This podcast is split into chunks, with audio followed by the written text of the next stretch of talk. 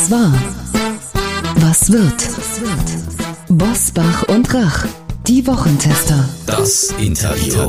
Powered bei Redaktionsnetzwerk Deutschland und Kölner Stadtanzeiger. Und hier sind die Wochentester. Wolfgang Bosbach und Christian Rach. Hallo und herzlich willkommen, Christian Rach hier aus Hamburg. Ein freundliches Hallo auch aus Bergisch Gladbach von Wolfgang Bosbach. Sie hören eine Interviewfolge der Wochentester mit dem Mediziner Professor Dr. Dietrich Grönemeyer. Wie bekommen wir eine menschlichere Medizin und wie können wir sie bezahlen? Jetzt in dieser Folge. Heute zu Gast bei den Wochentestern Professor Dr. Dietrich Grönemeyer. Der Arzt und Wissenschaftler kämpft seit Jahrzehnten für die Integration von Schulmedizin und Naturheilkunde. Den Wochentestern erklärt er, wie er sich eine andere Medizin vorstellt. Und er äußert sich erstmals zum Vorwurf von ZDF-Talker Markus Lanz gegen ihn. Er übe Pauschalkritik an Ärzten. Medizin verändern, Heilung braucht Zuwendung, Vertrauen und Mut zu neuen Wegen. Das ist der Titel des neuen Buches von Professor Dr. Dietrich Grönemeyer, der sich seit Jahrzehnten für eine stärkere Zusammenarbeit zwischen Schulmedizin und Naturheilverfahren einsetzt und für mehr Zeit und ganzheitliche Gespräche mit den Patienten. Doch so einfach und logisch, wie diese Gedanken klingen, ist es im Gesundheitswesen leider nicht. Als er kürzlich in der Talkshow 3 nach 9 saß und seine Thesen vorstellte, ging ihn sogar der ebenfalls anwesende Gast ZDF-Talker Markus Lanz heftig an. Lanz entschuldigte sich aber anschließend dafür. Wir sprechen heute mit dem Vater der Mikrotherapie und Medizinveränderer, Professor Dr. Dietrich Grönemeyer. Herzlich willkommen, Herr Professor Grönemeyer. Ja, guten Morgen, ich grüße herzlich. Herr Professor Grönemeyer, ich habe es gesehen und ich fiel ja da wirklich vom Glauben ab, als Markus Lanz Sie kürzlich bei drei nach neun richtig so angegangen ist, weil ihm Ihre Kritik an den Ärzten zu pauschal war. Ich weiß nicht, ob er Sie missverstanden hat, ob er hinterher nach der Talkshow nochmal zu Ihnen kam und sagte, Mensch, das Kind, lieber Herr Grönemeyer, das tut mir leid. Aber Lanz meinte voller Überzeugung, er habe überwiegend positive Erfahrungen mit Ärzten gemacht. Meine Frage dann, sieht Markus Lanz den Arztkontakt deshalb so rosig, weil er Promi ist und möglicherweise auch Privatpatient? Ich befürchte schon. Ich befürchte schon. Das ist ja das, das Problem auch gerade von Menschen, die äh, stark in der Öffentlichkeit stehen, dass die ja natürlich in der Regel bevorzugt behandelt werden. Und von daher den Blick eigentlich auf den Alltag zu wenig geschärft haben. Denn der Alltag ist letztendlich zwei Minuten Medizin, Turbobehandlung in in paar Minuten, äh, beziehungsweise zur Turbobehandlung gehört dann das Rezeptschreiben, so dass der Patient dann aus, aus der Praxis wieder hinausgeht und gar nicht so richtig weiß, was er da bekommt und was er hat. Und ähm, auf der anderen Seite Ärzte, die viel zu ähm, wenig bezahlt werden, vor allem die Hausärzte, die dann für 30 bis 50 Euro im Quartal, egal ob man einmal kommt oder 100 Mal kommen würde, äh, dasselbe bekommen. Dafür würde kein Handwerker zu uns zur Reparatur äh, der Küche oder der Küchengeräte oder der Elektrik kommen. Also das mag falsch verstanden worden sein, aber ich befürchte, es ist überhaupt kein Verständnis dafür da, wie schnell Menschen eigentlich durchs System geschleust werden und sich alleine fühlen. Also er hat sich nicht hinterher nach der Sendung nochmal zu Ihnen gestellt und sagt, Menschenskinder, das tut mir leid, ich habe das wirklich missverstanden. Oder äh, wie sind Sie auseinandergegangen? Doch, doch, er hat sich natürlich entschuldigt, hat er in der Sendung entschuldigt auch. Und nur es steht so draußen nicht und das ist eigentlich das, was nicht geht. Also im Grunde äh, hat er ja versucht, das ganze System nicht weiter zu reflektieren, sondern so stehen zu lassen. Und das ist eigentlich das, was, was aus meiner Sicht äh, schwierig ist, äh, wenn man eine so prominente Rolle hat. Und ähm, ich glaube, ihm ist da einfach die Hutschnur innerlich geplatzt darüber, äh, dass äh, er eigentlich jetzt zu wenig mit mir diskutiert hat. Er ist ja eigentlich in der Rolle eigentlich des Fragenden, war aber an diesem Abend nicht der Fragende, sondern jemand, der nach mir kam. Hier spricht Gassenpatient Bosbach. Gilt denn noch die alte Rechnung Privatpatient gleich vieles ist möglich, auch im Bereich der alternativen Medizin? Während es bei Kassenpatienten vor allem die Schulmedizin richten soll? Ich würde mal sagen, der Privatpatient hat den äh, Luxus, dass er in der Regel mehr Zeit bekommt, weil die Zeit dann auch äh, besser bezahlt wird und dass er äh, zum Teil, und das ist die negative Seite, überverseucht wird, weil ihm besser bezahlt wird. Ähm, heißt nicht, dass er unbedingt die bessere Behandlung bekommt, er bekommt aber mehr Zeit und mehr Angeboten und äh, die Dinge, die vielleicht der Kassenpatient selbst zahlen muss, eine Frau, die die Ultraschalluntersuchung der Brust und des Unterleibes selbst zahlen muss, die ist natürlich ähm, auf einem äh, Glatteis letztendlich, weil sie äh, tief in die eigenen Taschen greifen muss. Und das geht nicht. Das ist das, was, äh, was ich eben dann versuche zu ändern, indem ich darüber rede, dass äh, letztendlich Gerechtigkeit eintreten würden durch die privatsätzliche Versicherung, heißt nicht Bürgerversicherung, sondern man lässt beide Systeme, aber man schafft Zusatzversicherungspakete sowohl für den Kassenpatient als auch für den äh, Privatpatienten, indem man einfach sich für Naturheilkunde, für äh, psychosomatische Medizin, für mehr präventive Untersuchungen, vor allen Dingen Hightech-Untersuchungen oder so wie ich es mittlerweile mache und auch auch öffentlich vertrete und eine Krankenkasse auch dementsprechend unterstütze, für die Krankenpflegezusatzversicherung sich zu versichern, weil die Pflege wird in der Zukunft vom Staat nicht mehr in der Form bezahlbar sein, äh, wie man sich das vielleicht glauben oder hoffen würde. Hm.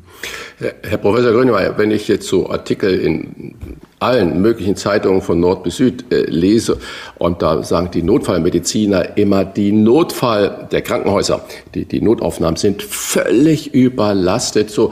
Und äh, in Ihrem Buch äh, schreiben Sie von einem Schlüsselerlebnis. Sie sind damals vier Jahre alt und müssen beim Arzt eine Tortur über sich ergehen lassen, weil Sie an regelmäßigem Bauchgrummeln leiden. Und Ihre Mutter, Sie, jetzt kommt das Zitat von Ihrer Mutter, häufiger bei kleinen Wehwehchen zum Arzt verschleppt hat. Beschreiben Sie uns mal die Situation und wie prägend das für Ihr Leben war und was das heute mit der Situation der Notaufnahmen zu tun hat. Gehen die Leute zu viel, zu schnell wegen Husten, wegen Bauchgrummeln zum Arzt in die Notaufnahmen und deswegen kollabiert auch das eigentlich sinnvolle System? Also ich habe mich schon als Kind verloren gefühlt und hatte Angst vorm Arzt, eindeutig Angst und kann das auch von Menschen verstehen, die auch auf der einen Seite im Grunde nicht die Spritze haben wollen, sondern eigentlich das Gespräch und eine zugewandte Situation, die fehlt generell, weil einfach das System in eine unglaublichen, in einer unglaublichen Taktung agiert. Also wir sind eigentlich Massenware, die eben durchbehandelt wird. Und das hat das aber, aber was zu tun, nicht jetzt, dass Ärzte und Ärztinnen, Krankenschwestern äh, das nicht wollen, sondern sie sind immer an der Überforderung.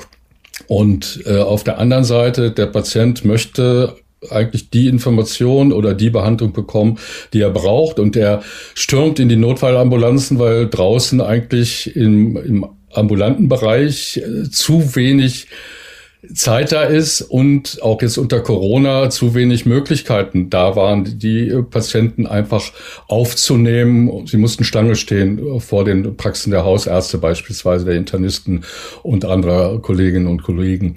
Ich selbst habe das erlebt, weil meine Mutter sehr besorgt war immer. Ich bin der sechsten Generation Arzt. Bei mir waren vorwiegend Schulmediziner am Werke, aber auch Naturheilkundler. Und dann ging es immer darum, äh, Antibiotika oder pflanzenheilkundliche Mittel oder Globuli. Ähm, und äh, meine Mutter saß dazwischen als Krankenschwester und hat versucht, das Beste für ihren Sohn zu machen, hat mich dann äh, immer wieder zum Arzt geschleppt, der ich immer wieder Bronchitiden, Mittelohrentzündung hatte und dann im Röntgen im dunklen Raum mit vier Jahren schon völlig allein gelassen da war. Es wurde nicht guten Tag gesagt, es wurde uns nichts erklärt, sondern ich war in einem Gerät, in einem fürchterlichen großen Getüm, dem, mit dem ich hoch und runter gefahren wurde und von der anderen Seite saß, äh, auf der anderen Seite saß der Arzt und hat in meine, meine Lunge in meinen Bauch geguckt, aber im Grunde mich nicht angesprochen. Aber es war nichts. Oder hat man was? Es gefunden? war nichts. Nein, es ist nichts gefunden worden. Äh, meine Mutter war dann beruhigt, dass nichts gefunden wurde. Ne? Und so ja. äh, war die Prozedur. Und ich glaube, das ist heute genauso, nur eben, dass es jetzt mehr äh, viele Menschen auch, auch betrifft und vor allen Dingen dann äh, auf die Krankenhäuser niederprasselt. Zu viel Fachsprache, zu wenig Aufklärung und mangelnde Empathie.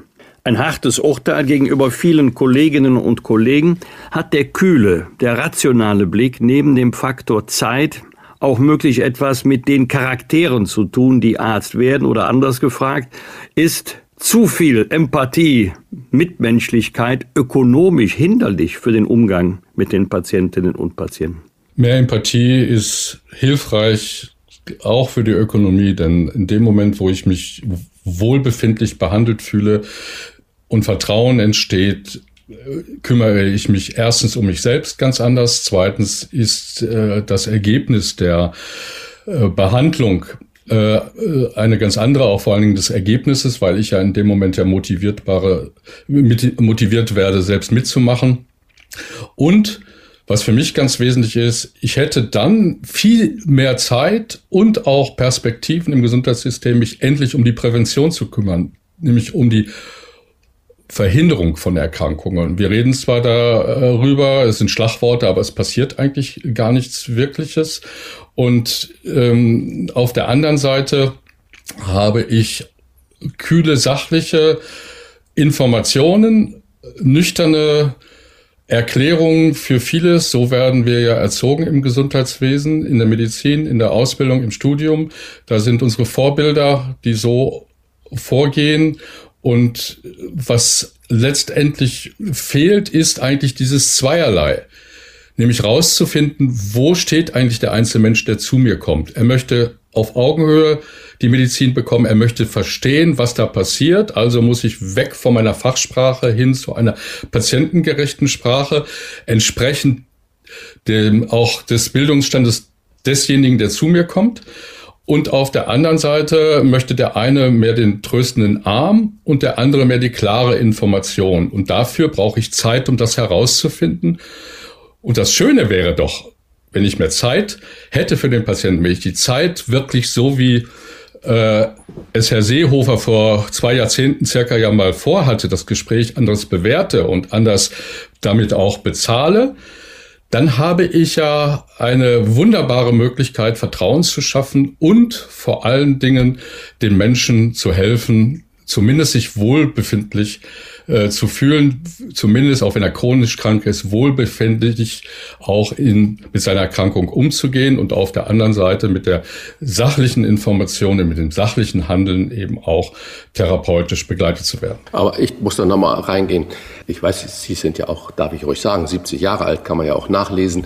Ja, klar. Ähm, und, das ist ja wohl kein Alter. Das ist kein nee. Alter, ganz genau. Es sollte, kann es zumindest äh, nicht sein, wie man ja so sieht. Wenn ich an meine Mutter denke, meine Großeltern denke, äh, bei Wehwehchen oder sonst was ist keiner oder hat auch uns Kinder keiner mit zum Arzt genommen.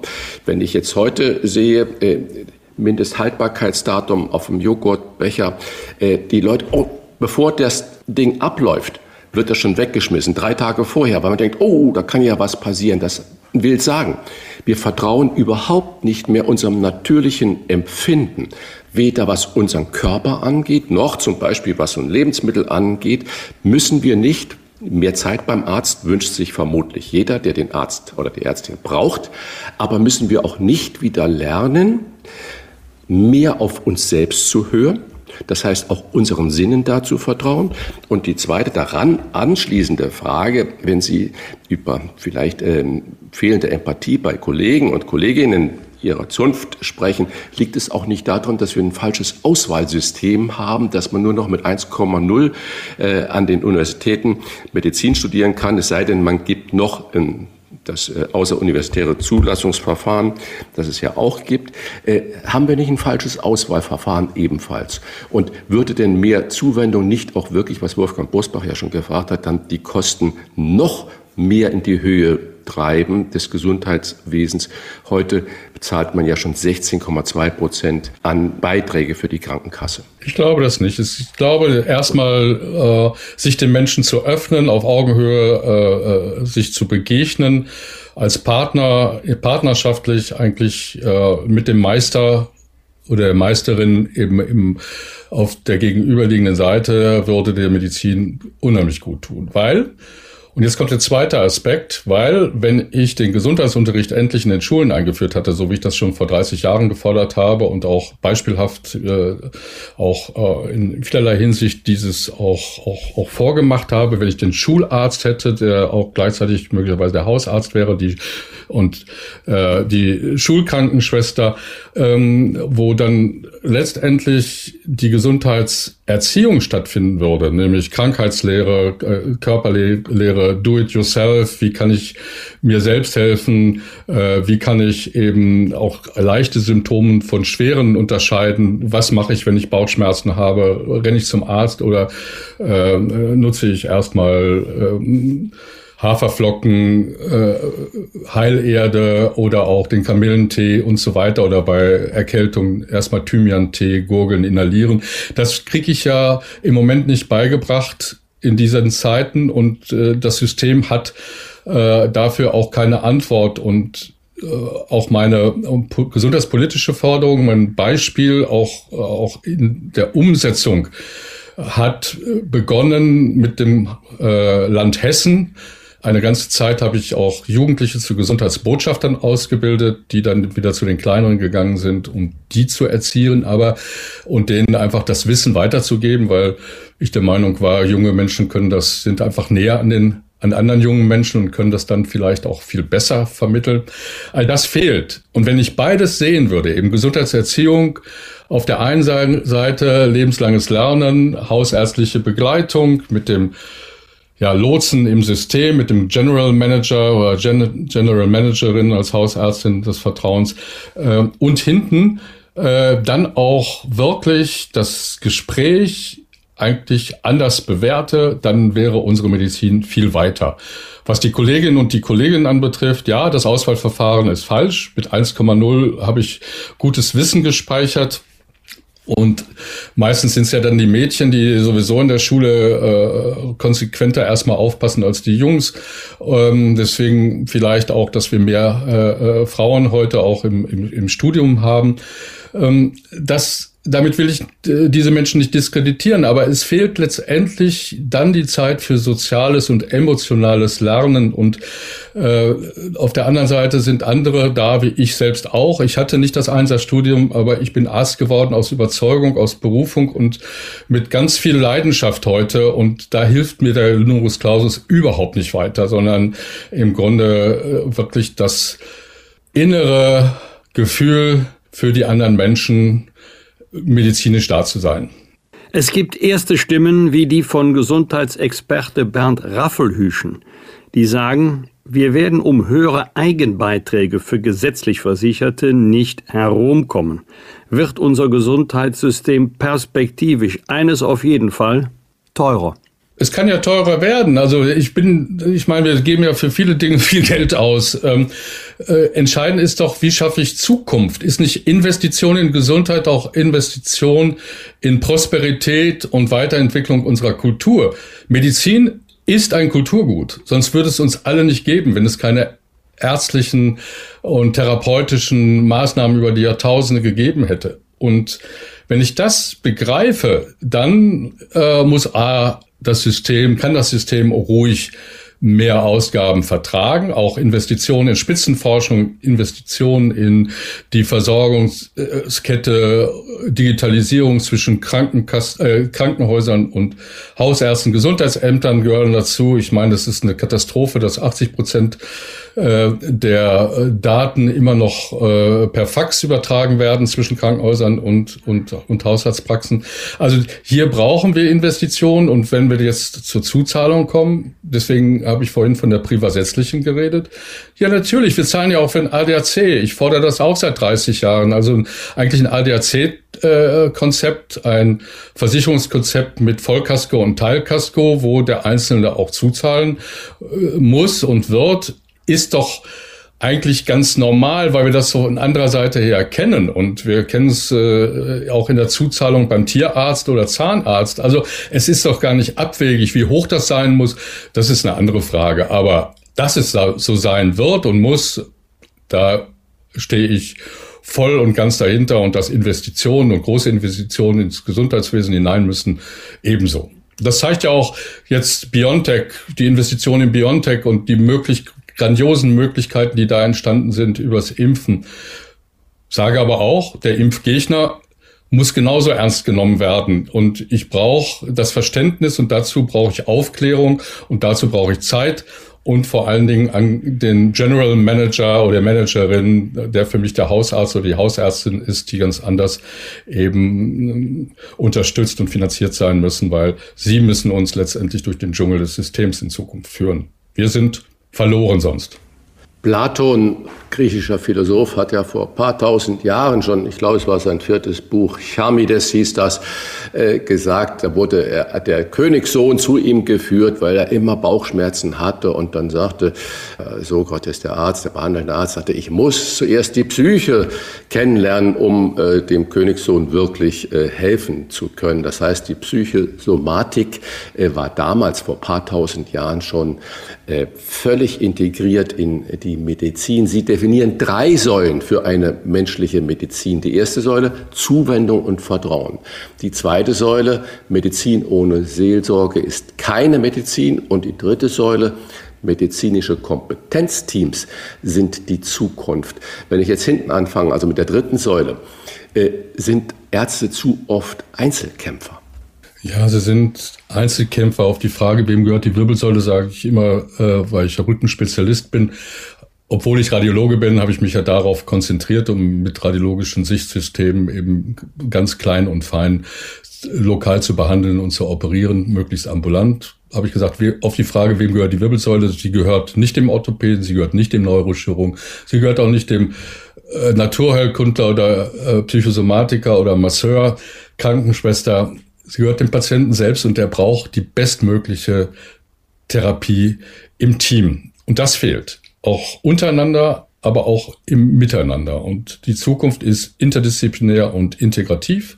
Integrativ zwischen halt Hightech Schulmedizin, Naturheilkunde und Psychosomatik. Auch mit Blick in den ökologischen und umweltmedizinischen Bereich hinein.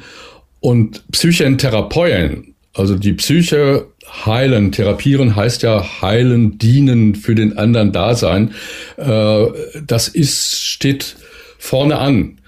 Und wenn man die Kompetenzzentren sieht, meine Forderung ist, und so habe ich ja mein System aufgebaut, zwischen Krankenhaus als stationäre Versorgung und ambulante Medizin gehört eine spezialisierte Einheit, wie ich sie beispielsweise in Bochum aufgebaut habe, mit den verschiedensten Disziplinen die ich als Kompetenzzentrum definiere, organspezifisches äh, Therapiezentrum, hier für Rücken, an, der, an anderen Stellen fürs Herz, für Long-Covid, für psychosomatische Erkrankungen und die zusammen in der Vernetzung stationär, ambulant, das ist für mich die Zukunft. Und der Patient, die Patientin sind gleichzeitig letztendlich diejenigen, die auch mitentscheiden, in welche Richtung sie gerne äh, einfach auch ihren Weg gehen äh, wollen, ob sie mehr naturerkundlich oder mehr schulmedizinisch behandelt werden wollen oder äh, äh, für sie eben auch andere Dinge ganz wichtig sind. Medizin mit Seelsorge ist eine weitere Forderung. Wo liegt eigentlich die Grenze zwischen dem, was Sie als Seelsorge bezeichnen und, jetzt werde ich mal frech, Hokuspokus oder auch frech gefragt, wenn Sie sich einen Arm brechen, Herr Professor Grönemeyer, wer Ihnen da auch gibt Sie nicht lieber als Hand auflegen? Ja klar. Und bei äh, Krebs nicht äh, die Homöopathie, also nicht die Globuli, sondern wirklich eine ganz klare, differenzierte schulmedizinische Behandlung mit Unterstützung von komplementären Ansätzen bis hin natürlich zur seelsorgerischen Begleitung. Denn jemand, der in, in schwersten Nöten ist, ist darauf angewiesen, dass er Menschen zur Seite hat mit viel Kompetenz. Der Meister im äh, in einer Werkstatt entscheidet dann auch, was getan werden muss. Und das ist manchmal äh, auch äh, nicht das, was man sich gerade vorstellt. Also du hast immer den Meister auf der einen Seite, auf der anderen Seite den Patienten. Und äh, ich bin Schulmediziner. Ich sage ganz klar, alles muss auf wissenschaftlicher Basis äh, äh, realisiert werden. Ich habe fast 20 Jahre meinen eigenen Lehrstuhl für Radiologie und Mikrotherapie äh, äh, gehabt und geleitet, äh, wissenschaftlich hochaktiv weltweit gewesen, meine Gastprofessuren in Harvard und in, an der Georgetown University über mehrere Jahre äh, äh, verfolgt. Also Wissenschaft steht für mich oben an und Spekulatius äh, gibt es zu Weihnachten. Aber nochmal für unsere Hörer und Hörerinnen richtig zu verstehen, das Prinzip der Kassen. Wenn wir jetzt ein, Beispiel aus der Praxis der gesetzlichen Kassen nehmen, viele Menschen gehen jetzt, ich sage mal, bei Rückenleiden gerne zum Osteopathen statt zum Orthopäden. Doch einige äh, gesetzliche Kassen leisten gerade einmal geringe Zuzahlung von 40 Euro für diese ganzheitliche Behandlung. Äh, Sie sagen, eigentlich muss man eine Grundversorgung in der Kassenmedizin haben und den Rest kann man sich individuell mit zuversichern. Ist diese Kassenmedizin, die das dann so klein anbietet, eigentlich von gestern? Muss man komplett diese Bezahl- und Versicherungssystem in Frage stellen?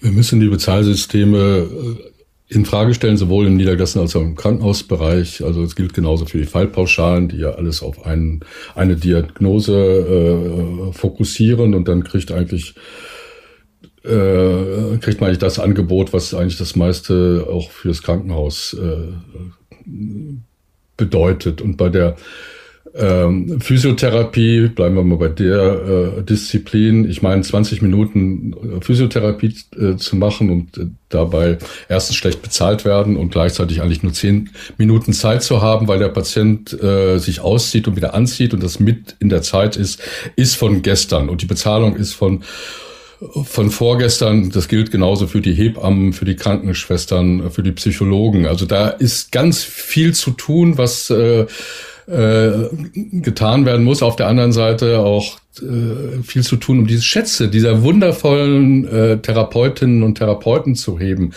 Ähm, ich sage bei den Krankenschwestern und bei anderen Berufen wie den äh, medizinischen Fachassistentinnen äh, und Tenten, äh, diesen medizinischen Fachberufen, denn die Assistenz Begriff ist eigentlich falsch. Es sind wirklich kompetente Menschen.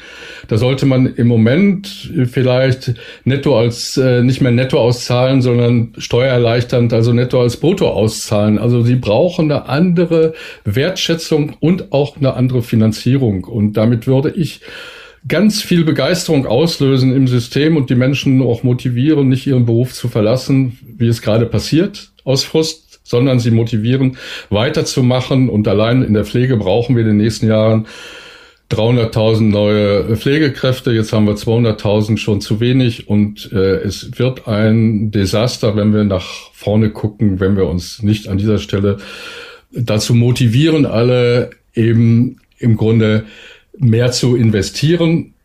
Und der Osteopath, ich bin froh, dass es ihn gibt. Das sind Menschen, die mit Händen versuchen rauszufinden, wo liegt eigentlich der Schaden, den wir nicht im Kernspin oder im CT-Bild sehen, sondern den wir nur rausfinden, beispielsweise beim Rückenschmerzen, ähm, wenn man einfach Hand anlegt an Patienten. Und das passiert ja, wie wir alle wissen, viel zu wenig. Jedes Pauschalurteil ist ja meistens auch oder vielleicht sogar überwiegend ungerecht. Es gibt immer solche und solche. Ich vermute auch mal in der Ärzteschaft. Deswegen die Mediziner, die Ärzte, wenn man alle über einen Leisten schlägt, schwierig.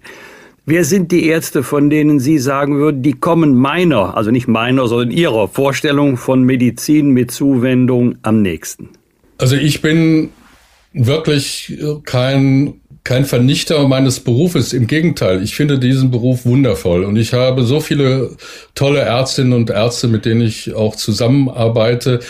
Ähm, was mich stört, ist nicht die Menschen selbst, sondern was mich stört, ist der Druck des Systems, die, der sie dazu bringt, in einer kurzen Zeit, in einer kurzen Taktung einfach durchzukommen. Irgendwie durch das System durchzukommen und sich dem äh, Ansatz der Controller, der Ökonomen einfach ähm, ja, ausgeliefert zu fühlen. Ich glaube, was Sinn machen würde, und das sind meine, äh, ja, meine Bege das löst bei mir eben die begeisterte Zustimmung aus, wenn Ärzte und Ärztinnen erstens den Menschen so begegnen, als wenn sie sich selbst begegnen würden.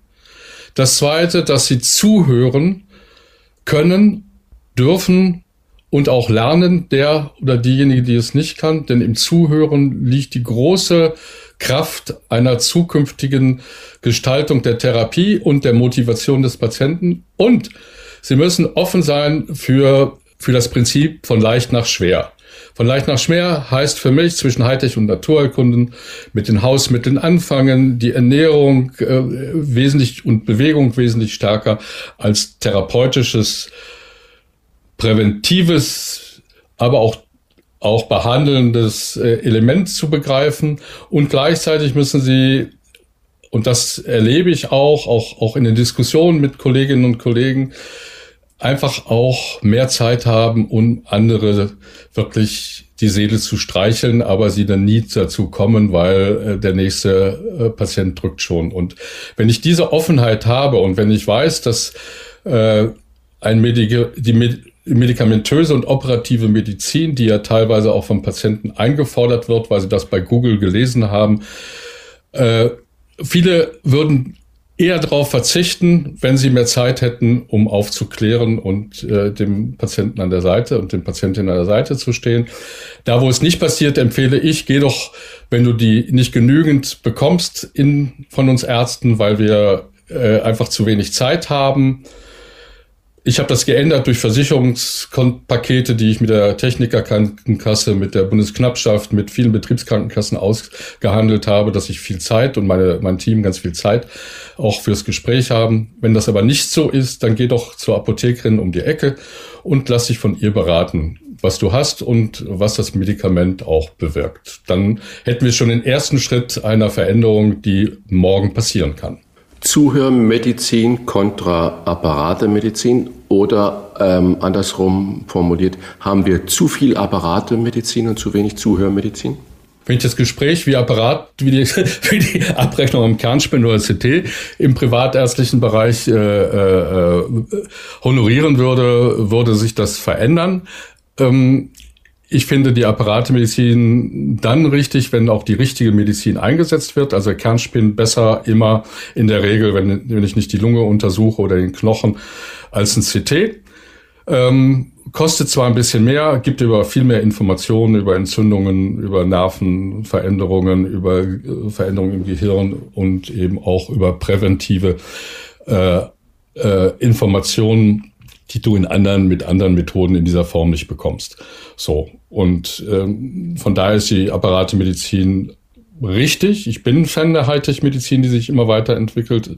Ich bin aber auch ein Fan davon, dass man sie nicht überbewertet. Sie ist einfach ein fantastisches Hilfsmittel in der Medizin. Ansonsten ist das Gespräch die Offenheit rauszufinden mit der Befragung, mit der körperlichen Untersuchung, die dir meistens schon 80 bis 90 Prozent äh, der Informationen gibt, damit du daraus ein, eine Diagnose stellst, viel wichtiger. Und wenn du dann noch wenn die Herzen gleich schlagen, sage ich mal, wenn, wenn dann noch also die Seelen sich berühren und der Patient möglichst in der Zeit, die er ja im Moment nicht hat, aber in Zukunft bekommt, viel von sich erzählt, dann wird die Apparate, der Apparateeinsatz weniger und das Gesunderhalten oder das schnellere Gesundwerden und wenn man nicht gesund wird, das Wohlbefinden auch eines Kranken oder auch eines, eines Menschen, der sich im Sterbeprozess befindet, äh, ein ganz anderer werden. Und das ist meine Zukunftsvision für die Medizin von morgen.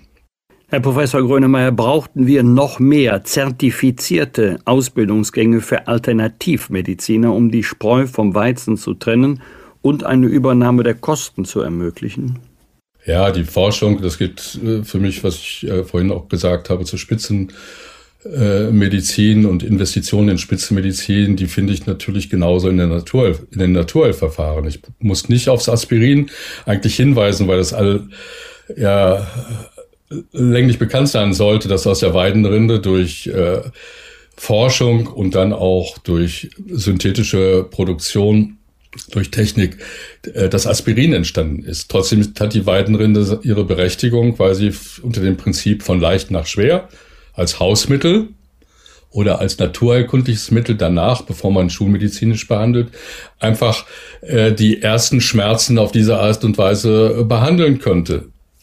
Danach kommt das Aspirin in der Behandlung von, von Schmerzen oder zur Optimierung der Durchblutung bei Menschen mit äh, äh Verengungen der Arterien, bei der Arteriosklerose beispielsweise oder auch zur Vorbeugung. Aber das ist ähm, nicht eigentlich auf gleicher Ebene. Aber die Naturkunde wird einfach nicht wirklich richtig bewertet. Obwohl, und das ist doch eigentlich das Phänomen, wir alles, was die heutige Medizin ausmacht, aus den traditionellen Heilweisen kommt.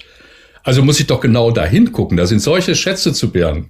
Wenn ich im Ayurveda die Panchakarma mir angucke, die Möglichkeit eben einmal mal zu fasten, auf der anderen Seite vorsichtig auch wieder den ganzen Stoffwechsel aufzubauen mit ähm, Ernährungsprinzipien, die stark, äh, die vegetar stark vegetarisch sind, muss aber nicht vegetarisch sein. Aber sie sind es, weil äh, das äh, sich so über Jahrtausende entwickelt hat.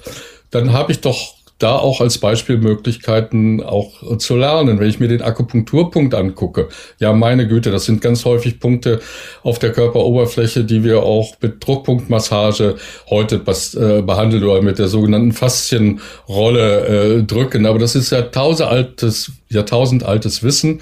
Und ich habe mir mal die wissenschaftliche Mühe gemacht und äh, auch darüber publiziert, was gibt es eigentlich den Akupunkturpunkt? Den gibt es natürlich nicht, weil auf einen Millimeter genau in der, in der Tiefe zu punktieren, ist doch völliger Nonsens. Aber es gibt die Zone und die haben wir auch rausgefunden. Die ist bei jedem Menschen gleich. Das haben wir am Akupunkt, sogenannten Akupunkturpunkt am Rück, an zwei, drei Rückenpunkten äh, mit Ärzten, die äh, jahrzehntelang äh, akupunktiert haben, gemacht.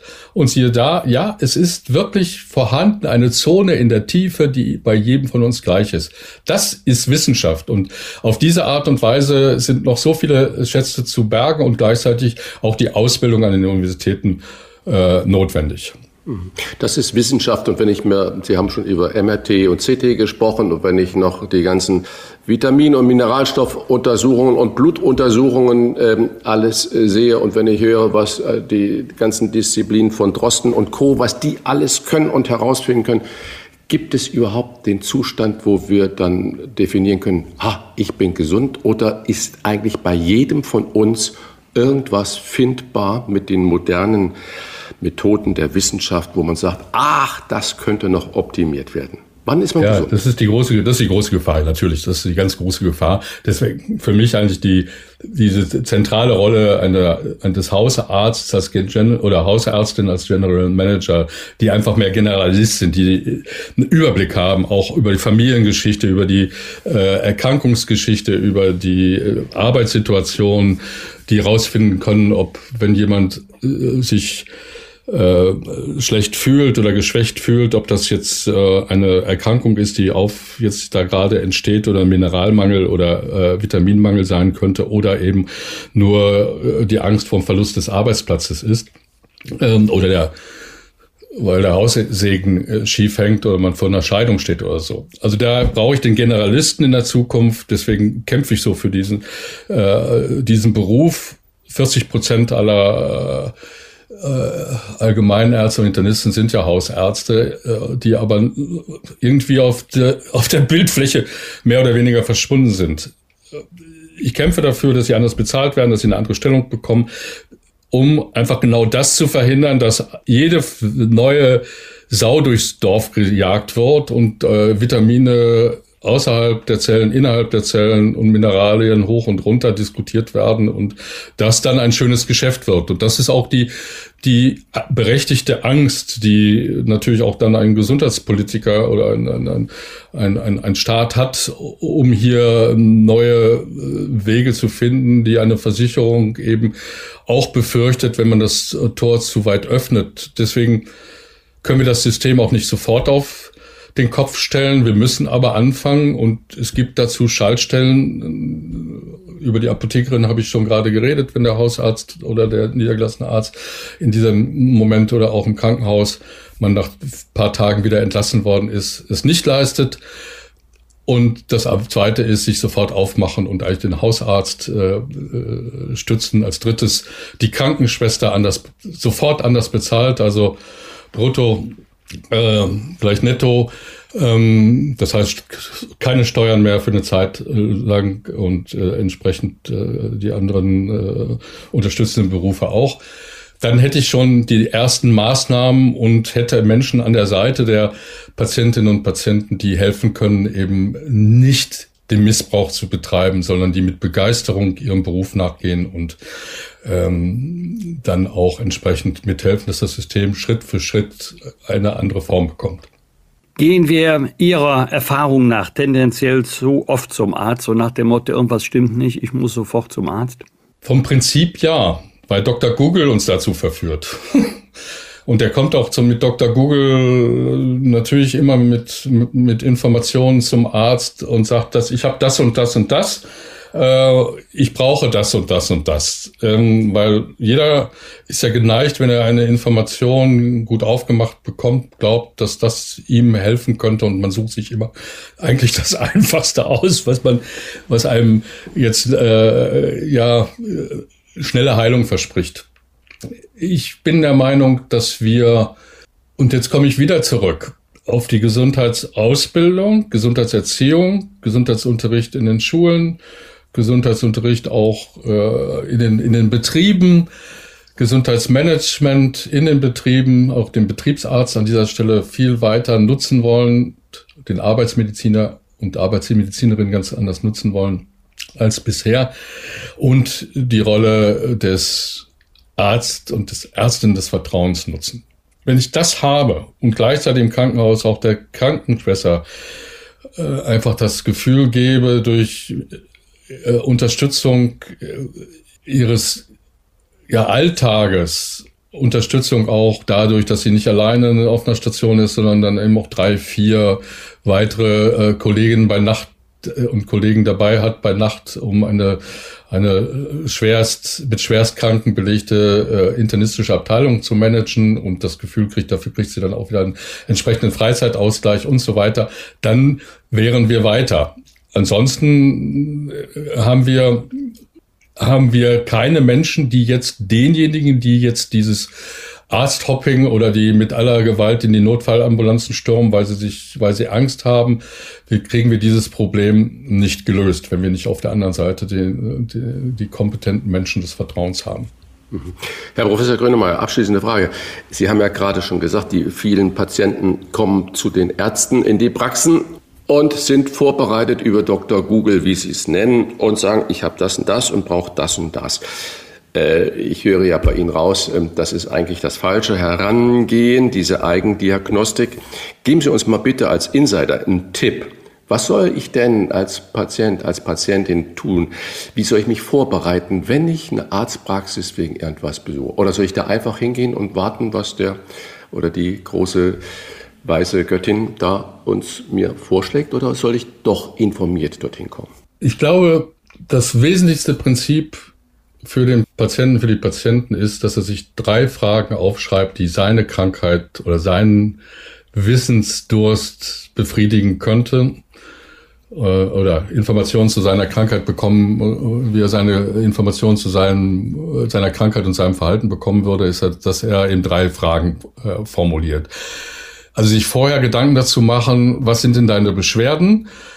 Was willst du jetzt wirklich wissen? Und zwar, solange du dem Arzt oder der Ärztin gegenüber sitzt und vorher gehst du nicht raus. Vorher gehst du einfach nicht raus. Und das ist, hört sich sehr äh, äh, äh, merkwürdig an, aber es funktioniert.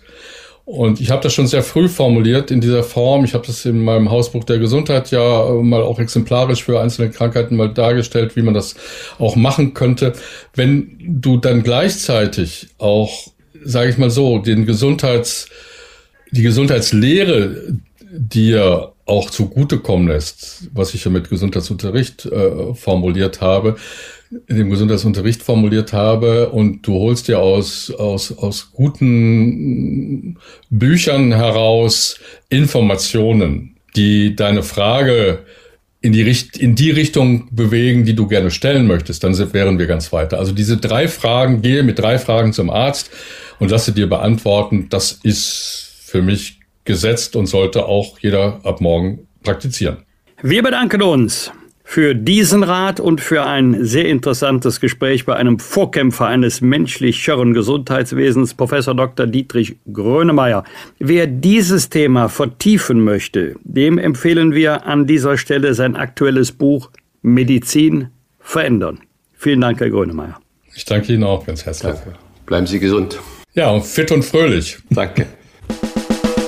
Bosbach und Rach. Im Internet diewochentester.de Das waren die Wochentester, das Interview mit Unterstützung vom Kölner Stadtanzeiger und dem Redaktionsnetzwerk Deutschland. Wenn Sie Kritik, Lob oder einfach nur eine Anregung für unseren Podcast haben, schreiben Sie uns auf unserer Internet- und auf unserer Facebook-Seite. Fragen gerne per Mail an kontakt@diewochentester.de und wenn Sie uns auf einer der Podcast-Plattformen abonnieren und liken, dann freuen wir uns ganz besonders. Hören Sie doch mal rein in unsere neue Kompaktausgabe der Wochentester bereits am Donnerstagabend ab 22 Uhr. Die neue reguläre Folge hören Sie dann am Freitag ab 7 Uhr. Danke für Ihre Zeit. Was war? Was wird? Wolfgang Bosbach und Christian Rach sind die Wochentester. Ein maßgenau Podcast. Powered bei Redaktionsnetzwerk Deutschland und Kölner Stadtanzeiger.